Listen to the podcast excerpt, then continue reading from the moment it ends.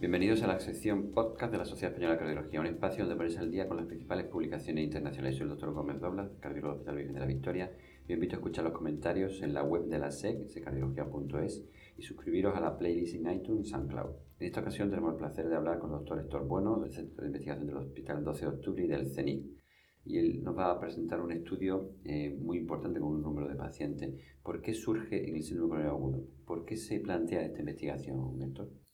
Bueno, EPICOR era un registro internacional que ya diseñamos hace casi 10 años para investigar cuáles eran los patrones de uso del tratamiento antitrombótico, sobre todo la doble antiagregado. Sin embargo, conforme hemos ido trabajando en este estudio, eh, que inicialmente era internacional, eh, europeo y sudamericano, posteriormente se hizo un estudio paralelo en Asia, fusionamos las bases de datos y empezamos a trabajar en otras áreas que tenían que ver con la variabilidad regional y eh, nos empezó a interesar los aspectos que predecían no tanto el uso de patrones de de tratamiento antitrombótico, sino de, eh, en general, manejo de estos pacientes en el hospital y las consecuencias extrahospitalarias. Hicimos un modelo multivariado, eh, un score de predictor específico, en el que ya vimos que eh, la estrategia invasiva en el síndrome coronario agudo sin elevación del ST era un predictor independiente. Y luego lo que hicimos aquí era ver en qué medida la variabilidad Mm, esta alta que había entre países o entre regiones influía en el pronóstico. Y lo que hicimos fue analizar a nivel de sistema, no a nivel de paciente, en qué medida la tasa de eh, coronariografías que se hacían durante la hospitalización en el síndrome coronario agudo sin elevación del ST se correspondía con la mortalidad a dos años. Y lo analizamos a nivel de los hospitales, los dividimos por deciles de más a menos eh, cateterismos hechos, revascularización en concreto, a nivel de países y a nivel de regiones. Y lo que vimos es una correlación inversa entre tasa de revascularización en la fase aguda y mortalidad a dos años en todos los niveles, eh, lo cual eh, indicaba que claramente eh, hay una correlación que podría tener que ver con sesgo de selección o no. Ah, hicimos un ajuste multivariado y seguía siendo un predictor independiente muy importante. Es un estudio multicéntrico muy importante. ¿Qué porcentaje de hospitales de pacientes hay incluido? Bueno, eh, juntamos los estudios de Epicor, Europa y, América y Asia. En total eran 23.000 pacientes y seleccionamos los 12.000 pacientes con síndrome coronario agudo sin elevación del ST.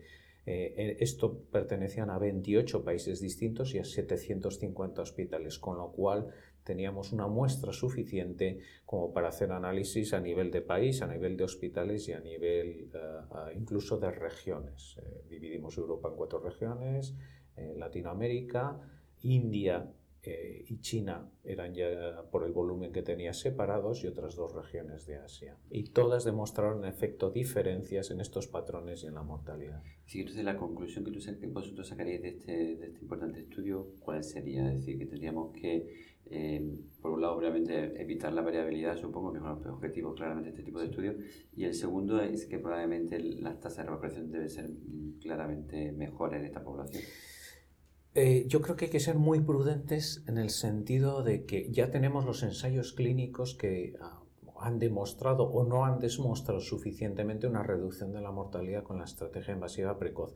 Por tanto, yo creo que hay que ser prudentes y no decir que eh, la revascularización precoz sin más reduce tanto la mortalidad. Nosotros en ese sentido creemos que la tasa de revascularización probablemente es un indicador de la calidad global del sistema porque esto lo que no puede suplir es los resultados de los ensayos clínicos que sí que valen a nivel individual. Nosotros creemos que es un surrogate de eh, eh, la calidad global que incluye otro tipo de atención, los tiempos en la atención, los tratamientos, prevención secundaria, atención posthospitalaria, etc. Por tanto, lo que creemos es que vale como indicador de la calidad a nivel de sistema, que puede ser de hospital, de país o de, de región. Es más como un marcador, digamos. Exactamente, un indicador de calidad, sí. Y de hecho ahora estamos trabajando en otros indicadores definidos de calidad con la misma base de datos.